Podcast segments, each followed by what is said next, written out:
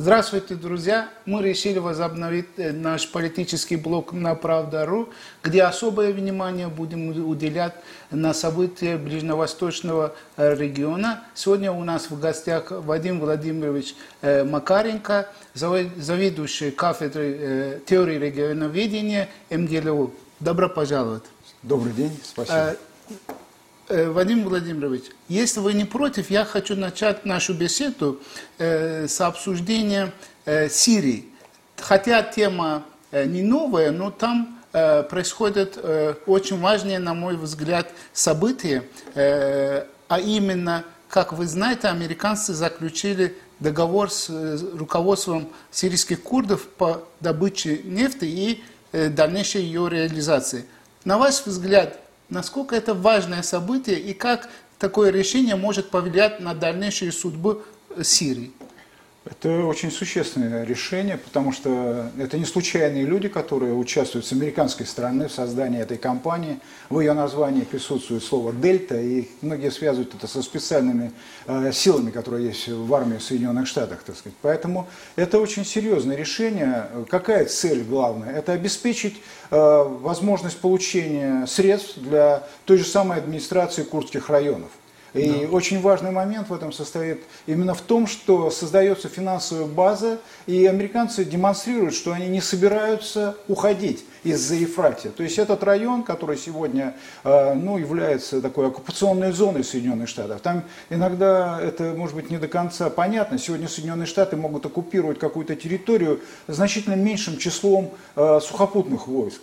То есть ну, они имеют там вообще, так сказать, может быть даже сказать, символическое количество военных, но в любой момент могут нанести удары ракетами, самолетами, прочее. Поэтому э, спорить с ними там не приходится. И с этой точки зрения они говорят, что этот район оккупирован, этот район будет, и этот район не будет подчиняться э, правительству Башар Асада. И мы оттуда не уходим. И мы оттуда не уходим, а Башар Асад оттуда не получит ни барреля нефти, так сказать, в пользу, так сказать, восстановления Сирии. И это э, шаг, который был предпринят уже в соответствии, в том числе и Э, он как бы совпадает, он по смыслу, по логике совпадает вот э, с законом э, Цезаря, актом Цезаря, который принят был, подписан давно, а вступил в силу 17 июня. И, собственно говоря, это общая идея, которая состоит в том, что отрезать правительство Башар Асада от любых источников получения средств для восстановления тех районов, в которых правительство осуществляет свои полномочия.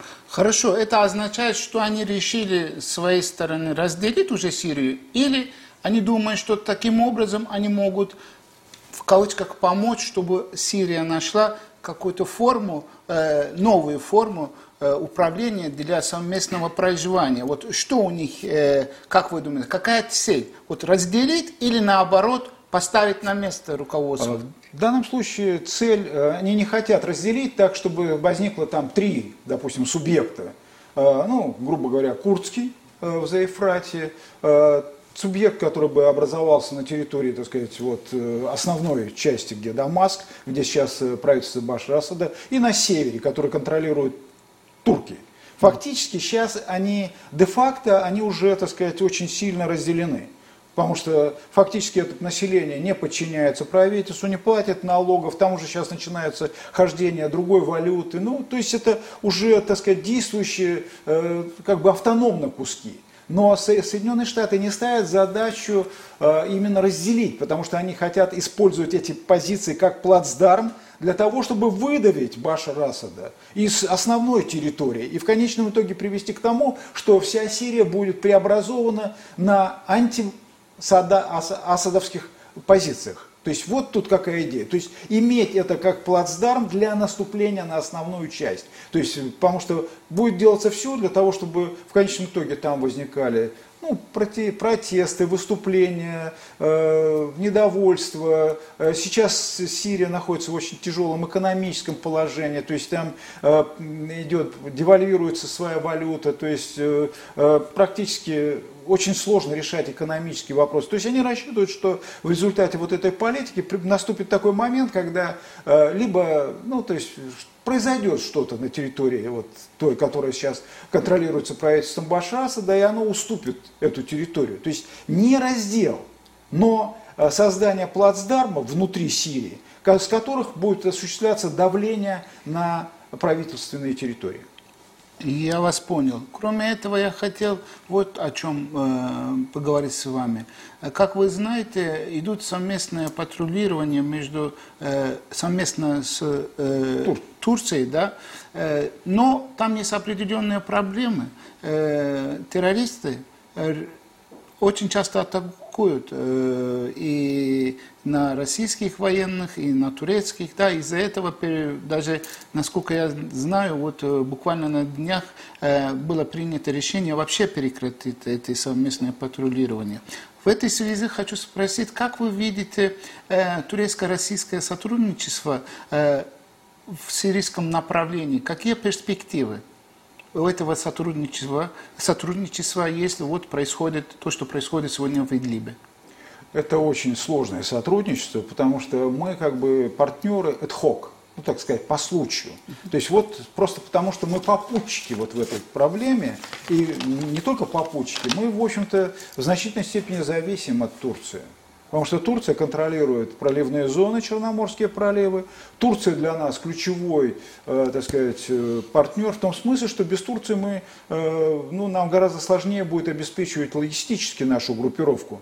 То есть нам, у нас возникнут большие сложности. С этой точки зрения у нас Тут, я бы даже сказал, неравное партнерство, потому что мы часто... Вы имеете в виду неравное в пользу Турции или я как раз думаю, что в пользу Турции неравное партнерство. Поэтому отсюда часто такие, знаете, как бы спонтанные выпады Эрдогана, которые потом надо как-то, так сказать, ну, встраивать в контекст отношений, возникают определенные сложности э, серьезные, потому что э, в этом отношении Турция даже ведет себя часто, ну, не то что не, ну и не считаясь, в общем-то, в каком-то смысле с нашей позицией, потому что здесь ну, мы поддерживаем правительство Баша Асада, а Турция выступает за его, так сказать, отстроение.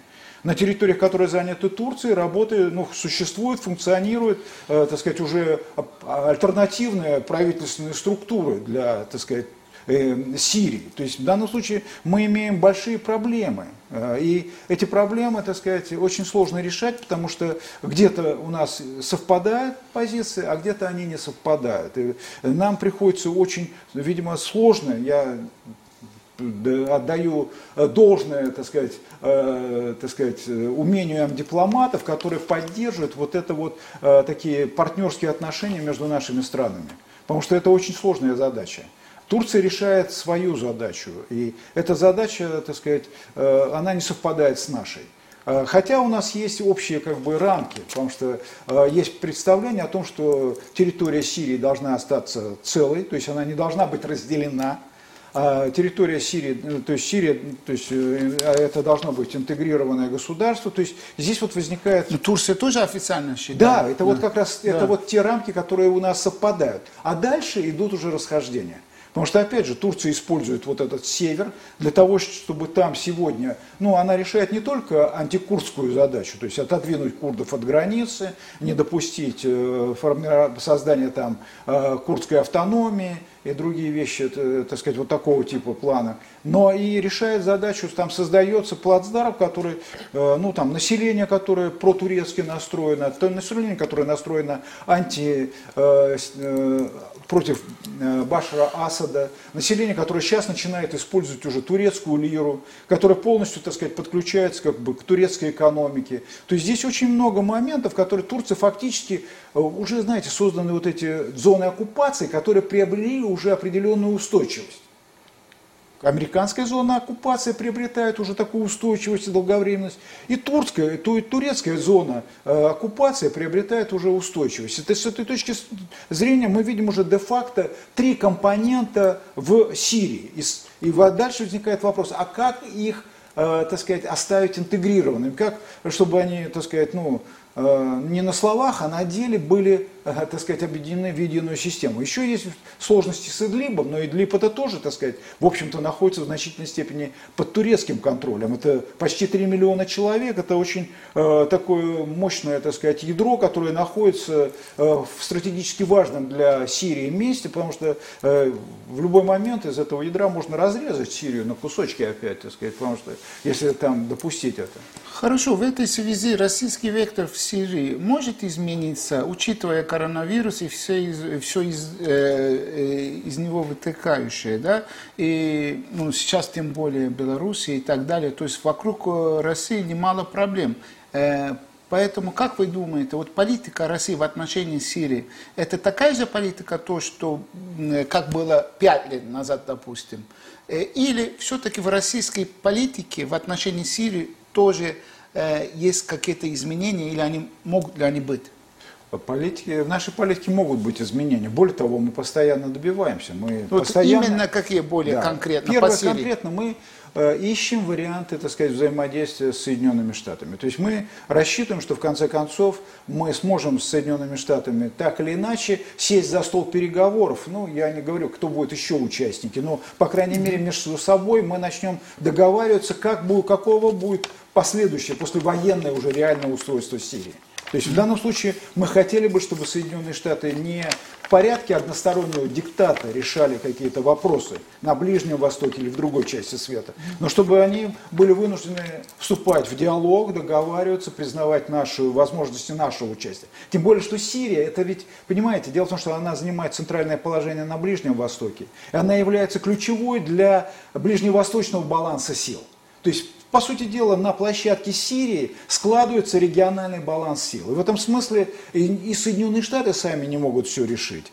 Э, и мы, то есть мы в данном случае сохраняем открытыми возможности для переговоров, для того, чтобы, э, так сказать, великие державы, а я отношу к ним не только нас с Соединенными Штатами, но я считаю, что и Франция, и э, Великобритания, и даже Германия, и, может быть, Евросоюз, что они э, вполне могли бы поучи, э, принять участие вот э, в том, чтобы найти формулу урегулирования, потому что здесь Сирия – это не отдельная тема от Ближневосточной, потому что через Сирию проходит иранская дуга, через Сирию, так сказать, Иран получает доступ к границам Израиля, там очень много вопросов, которые не решаются, так сказать, только вот Внутри Сирии. Внутри Сирии. Да. Это уже давно э, конфликт, который интернационализирован, и там очень э, мощное внешнее участие. И мы просто не можем выйти из этого сейчас э, процесса, потому что мы поддерживаем, это архитектура. Если, э, а, допустим,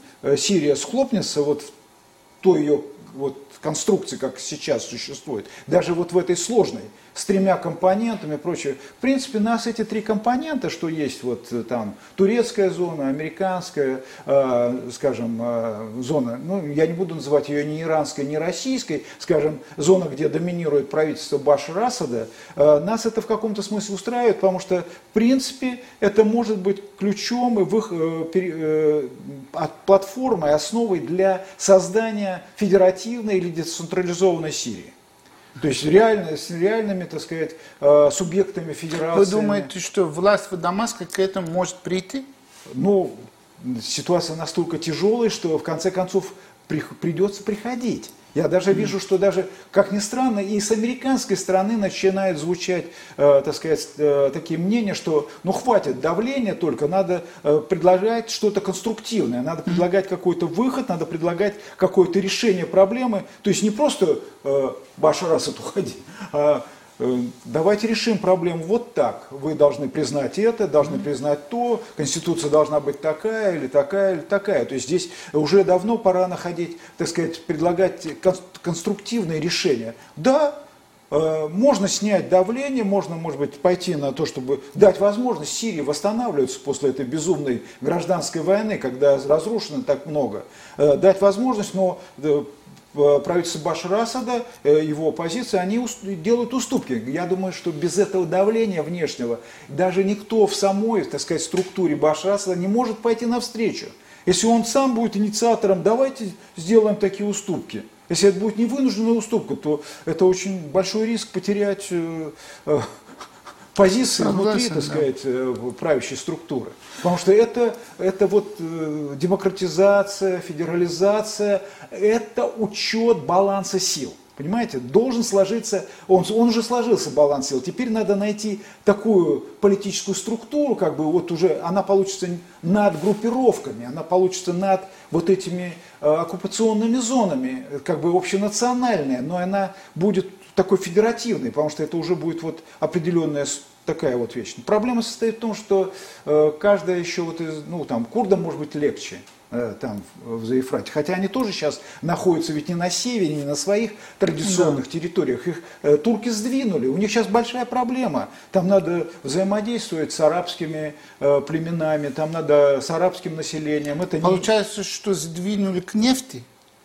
Ну, счастливо, там, может быть, никто, куда не сдвинешь, может быть, к нефти. Тут, может, э, может быть, э, Турция не, как бы не думала, что так удастся, потому что... Думала, произошло... что там тоже оливки. Да, дело в том, что произошло изменение американской позиции. Какое-то время американцы хотели, видимо, уйти, э, бросить это дело, но в какой-то момент оценили, что здесь у них очень серьезные, так сказать, рычаги влияния. Потому что, в принципе, сейчас, если вот посмотреть те ресурсы, которыми обладает вот официальный Дамаск, ну, ничего не там очень небольшие объемы, там в районе Пальмиры, там, э, какие, так сказать, есть кое-какие месторождения, но к нефти доступа нету, э, к газу толком доступа нету, территорию, через которую могли бы пойти нефти, газопроводы, контролировать невозможно. То есть надо договариваться. То есть возникает ситуация, понимаете, когда очень плохо, что-то у людей происходит в голове какие-то изменения. Они понимают, mm-hmm. что надо как-то договориться. И в данном случае, кстати, о, о нашей позиции, она очень важна, потому что если мы не, не будем обеспечить определенную устойчивость режима Баша Расада, с ним никто не будет договариваться. Ну, это несомненно. Соответственно, мы тоже не можем сейчас все это, так сказать, как бы бросить и сказать, ну а теперь разбирайся как хочешь. Такого быть не может, потому что это тогда обесценивает и многие наши, так сказать, э, усилия, которые были э, сделаны. Причем это были очень серьезные усилия, которые мы предпринимали на Ближнем Востоке, в Сирии. Владимир Владимирович, если вы не против, давайте перейдем к Ливану. Ливан. То, что там э, произошло, конечно, это трагедия. Э, как вы думаете, это вот элементарная человеческая халатность или кто-то мог приложить руку? Э, или это вообще не важно? Вот после такая, такой большой трагедии, как могут измениться события в этой стране и вокруг нее? Э, ну, сейчас, э, кстати, расследование этого случая, инцидента не закончено. Да, я понимаю. То есть технологически она будет раскручена. Вот мне кажется, но... что не случайно, но это вот моя субъективная. Вы понимаете, произошло очень вовремя.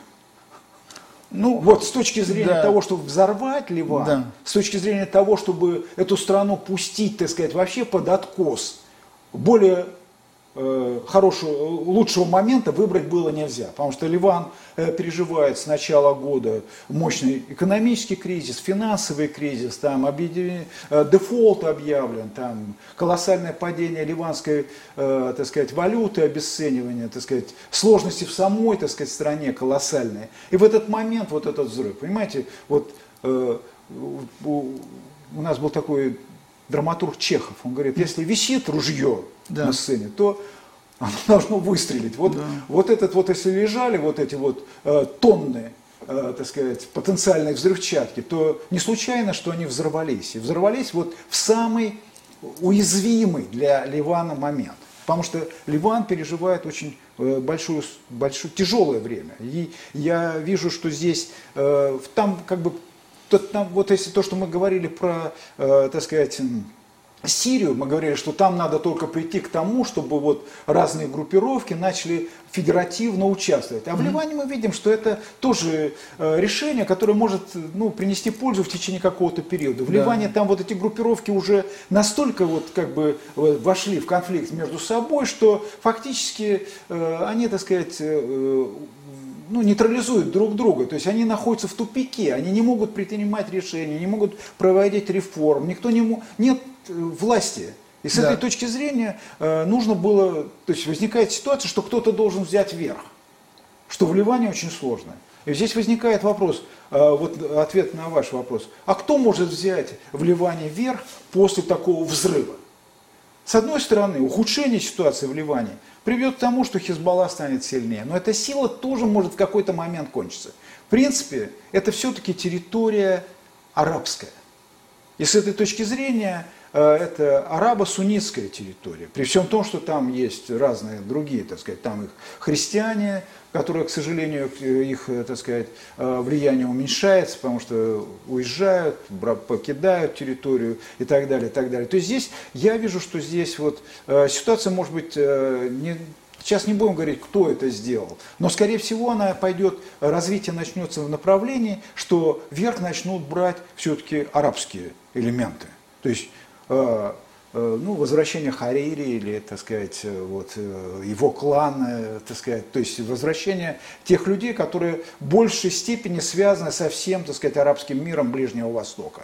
То есть здесь вот какое-то такое решение вполне возможно. В то же время мы можем сказать, вот не случайно там президент Франции уже туда съездил, побывал, понимаете, Э, все-таки мы как-то забываем, что это территория, за которую там 300 или 400 лет сражались французы. Правда, это было когда-то во времена крестовых походов, но э, это, так сказать, ну не все, все забывается. Французы, да. да, французы сражались, так сказать. Вот когда э, первый был вариант раздела Османской империи по сербскому договору, то э, там значительная часть территории вот, современной Турции должна была отойти не только грекам, но должна была отойти итальянцам и французам, так сказать. Понимаете, так сказать? Да. И какая-то часть, вот та, которая сегодняшняя Сирия и Ливан, это должна была быть подмандатная территория Франции и дальше Ирак, э, Британия. То есть еще, так сказать, в начале 20 века ситуация могла развернуться, и то, что было когда-то там там закончилось, скажем, в XIV веке, так сказать, как бы э, распрощались, э, так сказать, европейцы с этой территорией, так сказать, оно чуть было не вернулось в начале 20 века. Мы не до конца можем представить, как видится мир с разных точек зрения. А понимаете? А именно? Вот, вот, вот, понимаете, я, например, считаю, что Европа, она все-таки э, видит Ближний Восток Э, как некоторую э, территорию, которая так или иначе взаимодействует с европейской территорией. Понимаете? И в данном случае здесь возникает большая проблема, которая нас возвращает и к Сирии, и к Ираку, и э, к арабским странам. Дело в том, что Европа хотела бы вернуть себе больше влияния на Ближнем Востоке. Кстати, вот на это же, ну, тут произошло недавно неудача Соединенных Штатов, которые хотели продлить, так сказать, ограничения на поставки вооружений Ирану. Угу. И в Совете Безопасности не, не получили никакой поддержки, так сказать, практически. А, казалось бы, странно, да, так сказать, американцы доминируют, все их союзники. Ну, конечно, а, Россия с Китаем ну, бы заблокировали это дело, так сказать, обладая правом вето. Но, тем не менее, лучше, когда проголосовали да. все против. Лучше, когда до этого не доходит. Когда до этого не доходит. Понимаете, вот тут ситуация. То есть Европа, она видит э, Ближний Восток, Северную Африку, как некоторое свое, так сказать, э, еще один круг, так сказать, европейского влияния, европейского взаимодействия. Там есть население, там есть ресурсы, энергетические, другие ресурсы. Европа могла бы очень сильно расти. Поэтому, понимаете, э, вот как произошло, куда это... Может быть, будем считать, что дай Бог, чтобы это произошло случайно. В том смысле, что чтобы ни на ком это кровь, это, этот вот катастрофические так, последствия не лежали. Но это произошло так, что сегодня это требует от Ливана изменения его модели развития реформы, э, какого-то передподчинения, изменения силовых отношений внутри, так сказать, между блоками вот этими конфессиональными, так сказать, э, другого, так сказать, сочетания, то есть каких-то других сил. Может быть, даже, понимаете, найти внешние силы, которые будут выступать в качестве посредников, может быть, э, больше, так сказать, международное, опять-таки, участие. И, кстати, это ведь часть сирийской территории, сирийской проблемы, потому что да. Ливан и Сирия, они, э, в общем-то, живут как, э, конечно, они как бы обособлены, это, можно так сказать, это такая, так сказать, э, они независимое государство, но связь между ними очень большая. И, кстати, Ливан многое потерял на том же, что сейчас вводятся санкции против Сирии. А Ливан это, собственно говоря, вход в Сирию, так сказать. И с этой точки зрения, видите, это проблемы связаны между собой. Э, я надеюсь, что вот на фоне вот этой ливанской проблемы, которую надо решать, опять же возникнет потребность найти договоренности между э, великими державами.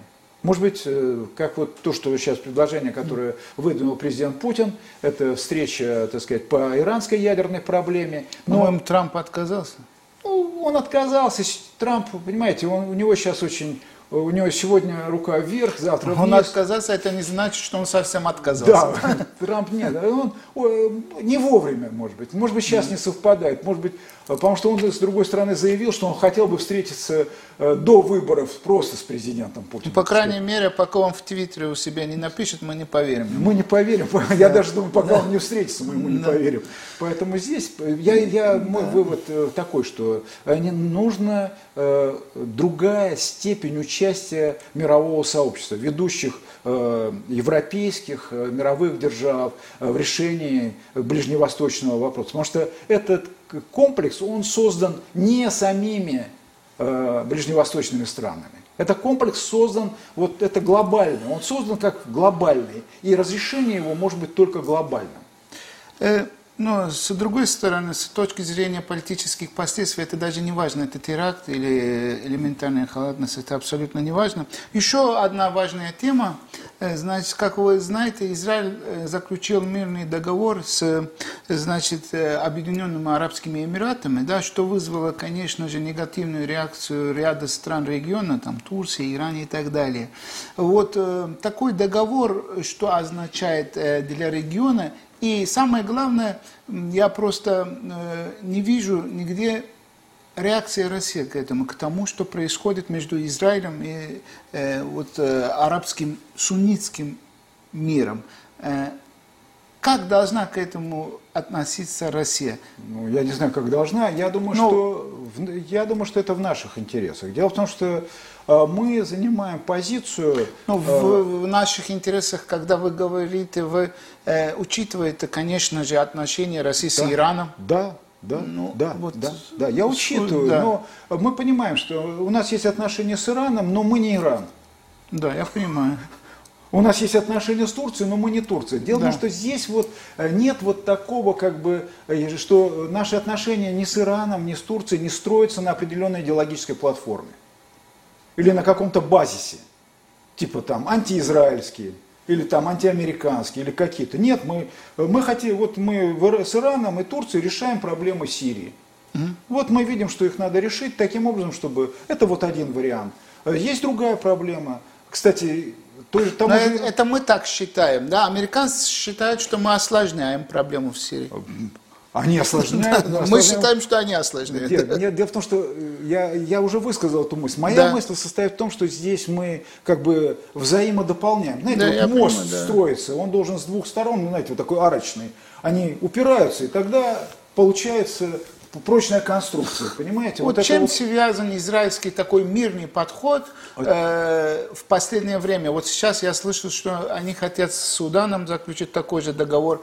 Э, в чем причина? Вот почему до сих пор не было, а вот сейчас вот такой подход в мире. Ну, мир, э, мирный. Я думаю, что у Израиля есть тоже есть какой-то лимит времени, угу. который ему отведен на решение. И исчерпан. Он, он уже он, он, он был исчерпан еще при Обаме.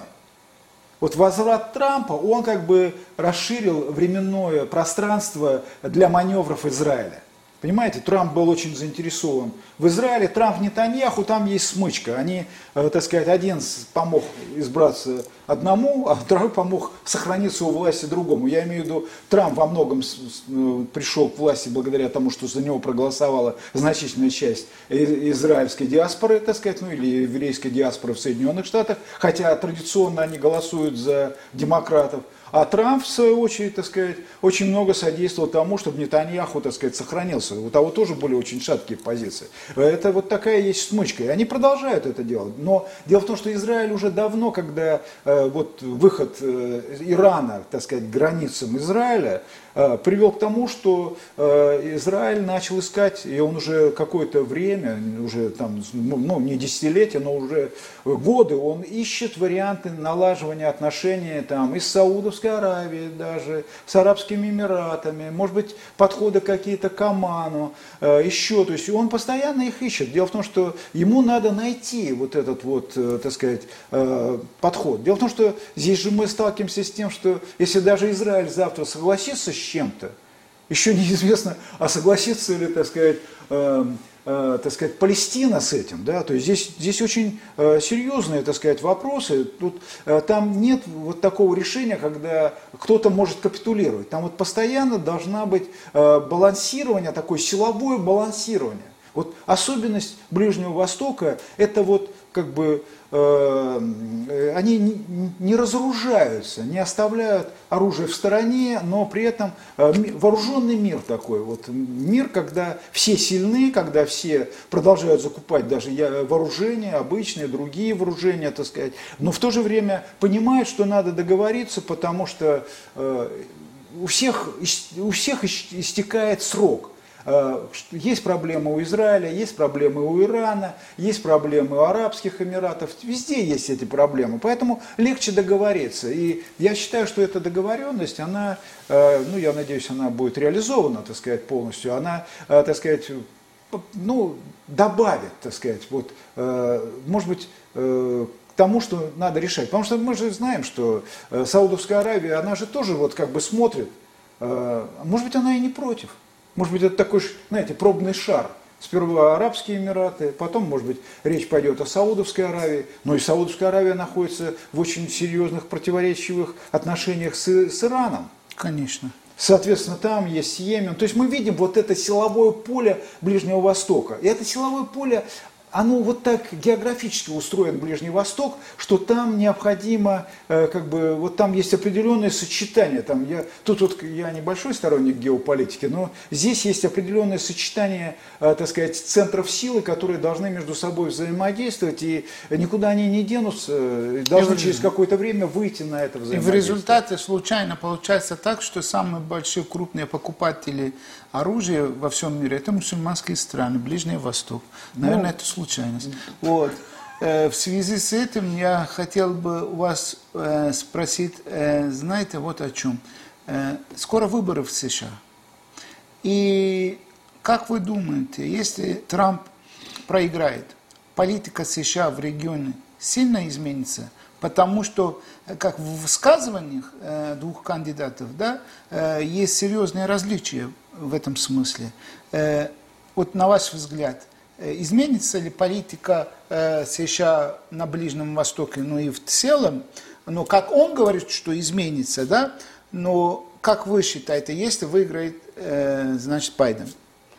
Ну, если выиграет Байден, политика будет более такая, я бы сказал, идеологизированная. Для, Асад, для Башара Асада, может быть, это будет не лучший выигрыш. Ну, потому да. что, то есть это будет продолжаться э, давление, будут продолжаться санкции, другие моменты. Но с другой стороны, э, не будет, может быть, таких э, силовых действий.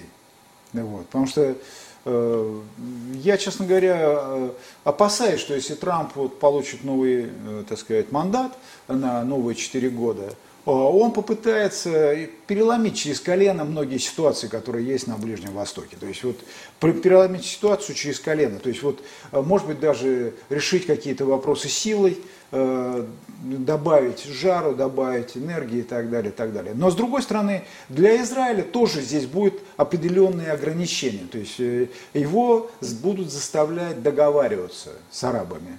То есть Израиль должен найти какое-то компромиссное решение. Вот тут, понимаете, вот все сложности. Дело в том, что ведь вот трамповский план, который, ну, предложение по э, палестинской проблеме, сейчас они почти не обсуждаются. Да. Э, там было предложение, оно, может быть, было очень сложное, но в конечном итоге оно э, могло бы, быть, могло бы снять э, проблему. То есть, э, в конце концов, ну, все войны кончаются. Сейчас войны не кончаются, потому что им не дают закончиться. Нет победителей, так сказать, вот, э, удерживают. Бойцов удерживают, как на ринге, чтобы они во второй, третий раз провели, так сказать, схватку. Но в конце концов, э, э, ну, не, не, невозможно занимать бескомпромиссную позицию. Суть состоит в том, что мир подошел к моменту, когда нужны компромиссы. И Байден в данном случае, может быть, он может быть не такой жесткий, но вот специфика Трампа состоит в том, что он как бы выбивает компромисс силой. То есть он пытается поставить э, про противоположную сторону в такое положение, когда она будет вынуждена ну, пойти на какие-то уступки. Пока вот мы видим, у него это не очень получается. Спасибо вам э, за сегодняшнюю беседу. Спасибо вам. Э, что я хочу добавить, дорогие зрители. Вот многим казалось, что э, посткоронавирусный э, период будет более спокойным, э, значит, э, более мирным. Э, но на деле оказалось наоборот.